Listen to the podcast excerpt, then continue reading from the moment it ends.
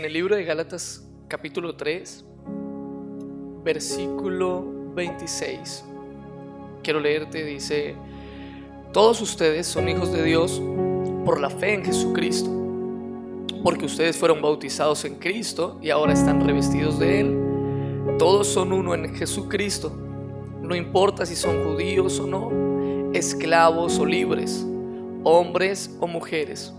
Entonces, si ustedes pertenecen a Cristo, también son la descendencia de Abraham. Si son la descendencia de Abraham, también son herederos de las promesas que Dios le hizo a él. Esta palabra es impresionante. Resulta que si tú lees el libro de las Gálatas y, lees versículos atrás de lo que te estoy eh, leyendo, está hablando el apóstol Pablo acerca de las promesas que vienen por medio de la ley, de cumplir los mandamientos, o por medio de la fe, que cumple los mandamientos, pero por la gracia y por el Espíritu de Dios que mora en ti. Pero yo me encuentro con esta palabra y me impresiona y dice, dice, ya no hay esclavo, libre, mujer, hombre, ya no hay ningún tipo de clase para recibir de Dios la reconciliación primeramente con el Padre a través del sacrificio de Jesús. Pero aquí dice, si somos hijos de Abraham, también somos herederos de las promesas que Dios le hizo a Abraham. Esto es, esto es poderosísimo. Yo quiero llevarte en un, en un instante a la escritura en el libro de Romanos, capítulo 4, del versículo 3 en adelante quiero, quiero llevarte para que tú puedas entender la, magnificencia, el generoso amor de Dios y que a veces tú y yo como creyentes, a veces no entendemos las cosas tan preciosas que Dios ha, entregado a nuestras vidas. A veces tal vez en los afanes de la vida, como decía Jesús, a veces tal vez en las circunstancias, las situaciones difíciles, en los obstáculos que tal vez tenemos que enfrentar. Jesús, Jesús dijo en el mundo tendréis aflicción nunca, nunca, nunca nos prometió una vida sin aflicción. Hay, iglesias cristianas donde se predica acerca de que si tú te conviertes a Jesús, de que si tú eh, aceptas el regalo de salvación de Jesús, todo va a estar bien. Nunca más volverás a pasar por nada difícil. Yo quiero decirte, eso no es lo que dice la escritura. La escritura dice, Jesús dice, el Hijo de Dios, el verbo hecho carne Señor dice, en este mundo van a tener aflicciones como cualquier otro ser humano que hace parte de este mundo corrupto. Pero no se preocupen, yo he vencido al mundo. Cada vez que tú sientas que alguna circunstancia te quiere vencer, cada vez que tú sientas que alguna circunstancia, situación en tu vida, adversidad, quiere apagarte y tú dices, pero mira, yo soy creyente, yo, yo soy hijo de Dios, yo, yo camino en las escrituras, ¿por qué me ocurre esto a mí? Es tiempo de que vayas nuevamente y te postres y le adores, tal vez como hablábamos en el, en el, en el devocional anterior. Y le adores y le digas, Señor Jesús, tu palabra dice que yo tendré aflicción, pero la Biblia dice que tú le venciste, que tú venciste el mundo y, todo lo que en él conlleva el sistema de dolor, de depresión. Y hoy vengo a aquel que venció. Yo vengo a mi Salvador. Esa es la. Eso yo, esa, yo creo que es la condición de, de, alinearnos a Dios. Yo creo que esa fue la. Cuando tú haces tal vez un contrato, hay como una cláusula. Y yo creo que esa es la cláusula de Dios. Nosotros recibimos la salvación por la fe, por el generoso amor de Dios.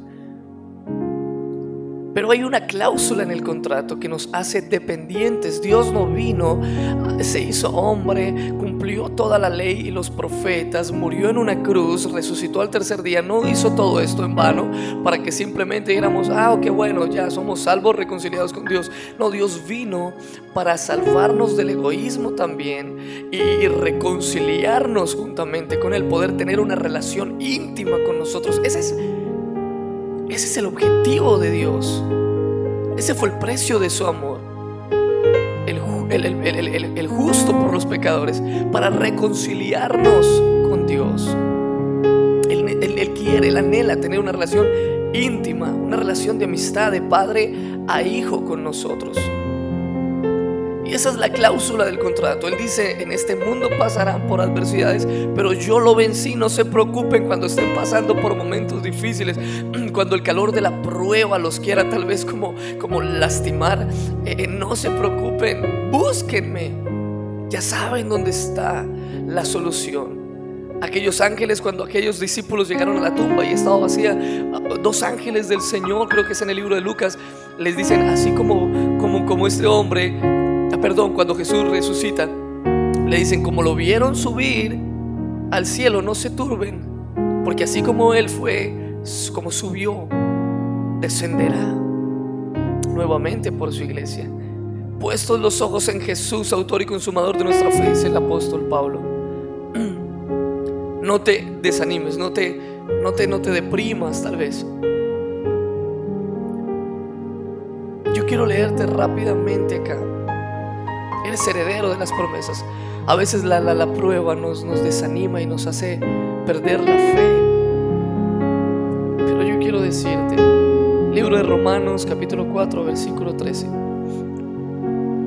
De hecho, Abraham y sus descendientes recibieron la promesa de heredar el mundo, pero no por cumplir con la ley, sino porque Dios los aprobó por su fe. No recibieron la promesa por obedecer la ley, si así fuera, la, fe sería inútil y la promesa no tendría valor. Porque la ley provoca la ira de Dios cuando no se obedece. Pero cuando no hay ley, no existe el delito. Por eso la promesa de Dios se recibe por la fe, para que la promesa sea un regalo de Dios. Así todos los descendientes de Abraham tienen la seguridad de recibirla. No solo los que viven bajo la ley, sino también los que viven por la fe que tuvo Abraham. Él es el Padre de todos nosotros. Así está escrito te he hecho padre de muchas naciones. Así frente a Dios, Abraham creyó este mensaje, porque Dios puede dar vida a los muertos y crear algo de la nada. Dios le dijo a Abraham, tendrás muchos descendientes, y contra toda esperanza creyó a Dios. Por eso fue padre de muchas naciones. Abraham tenía alrededor de 100 años, no estaba en edad de tener hijos, y su esposa Sara era estéril. Abraham sabía todo esto, pero su fe no se debilitó. Mantuvo firme su fe en la promesa de Dios sin dudar jamás. Cada día su fe se hacía más fuerte y así él daba honra a Dios. Abraham estaba seguro de que Dios sería capaz de cumplir su promesa. Por eso él tomó en cuenta la fe de Abraham y lo aprobó. Cuando la escritura dice que tomó en cuenta su fe, no lo dice solo por Abraham. Nosotros seremos aprobados por tener fe en el que resucitó entre los muertos, a Jesús, nuestro Señor.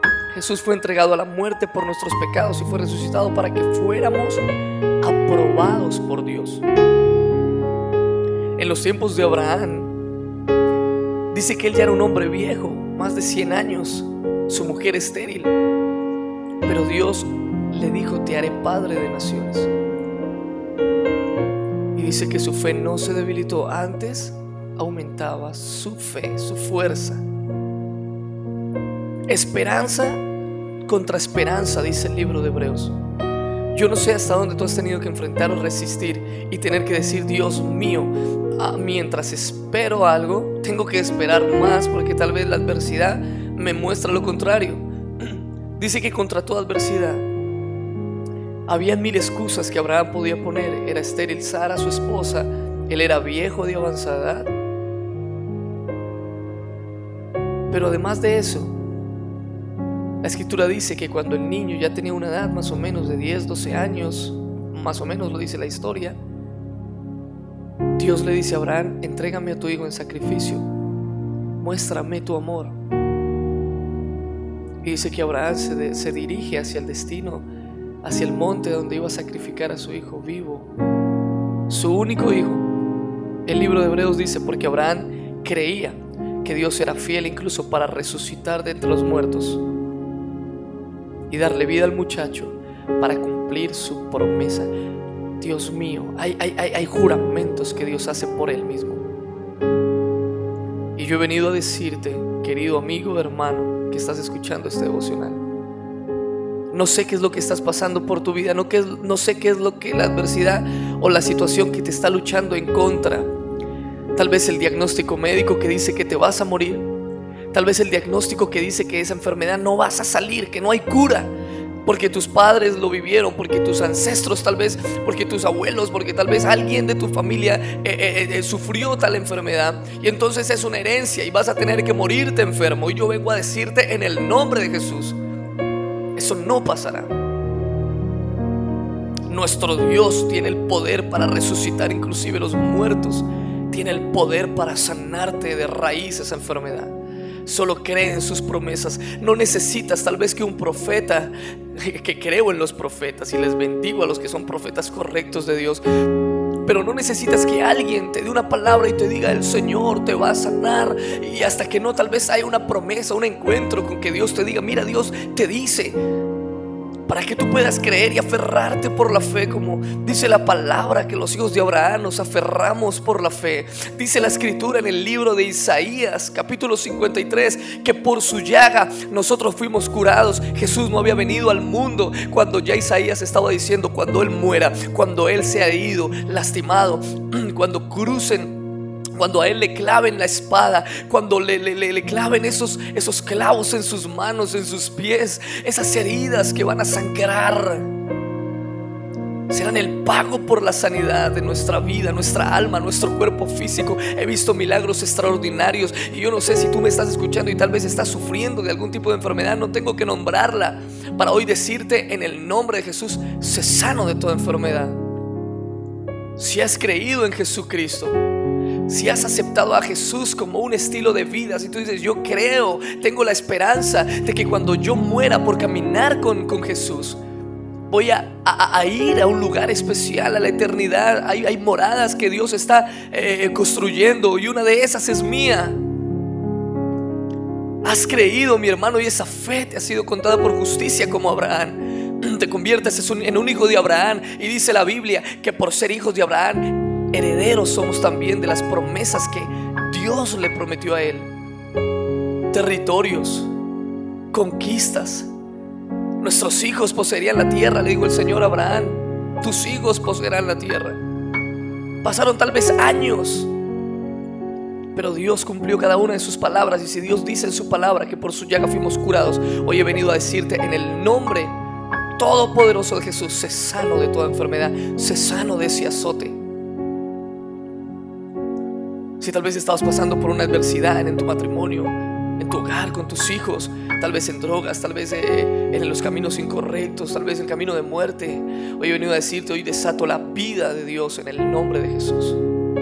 Que el mismo Dios que levantó a Jesús de los muertos, el mismo poder que estaba en Jesús levantándole de los muertos, hoy yo declaro que resucita, hermano, tus sueños, resucita tus, tus hijos, resucita tu, tu familia empresas que tal vez habías soñado crear porque eh, te tenías un, deseo en tu corazón y, sustentarías las cosas del reino a través de, la empresa que, que, habías soñado, que Dios había puesto en tu corazón y tal vez eh, te desististe, tal vez habías pensado que fracasó, tal vez la adversidad fue muy fuerte y te diste por vencido y yo te digo, resucita esa empresa, resucitan esos sueños, todo para la gloria de Dios, mi hermano.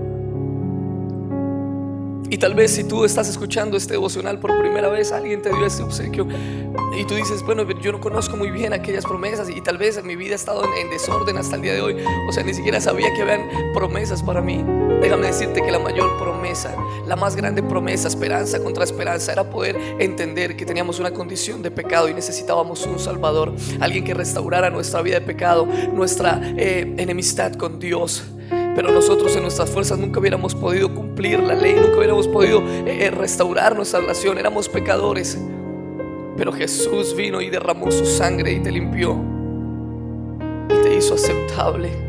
Esa es una de las promesas más impresionantes.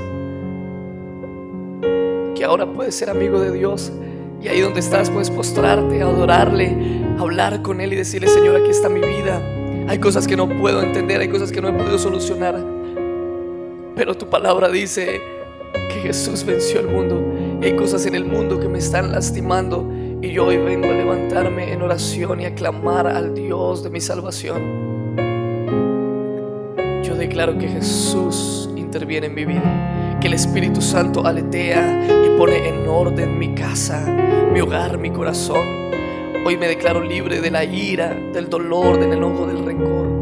Hoy declaro que voy a aprender a amar como Dios ama.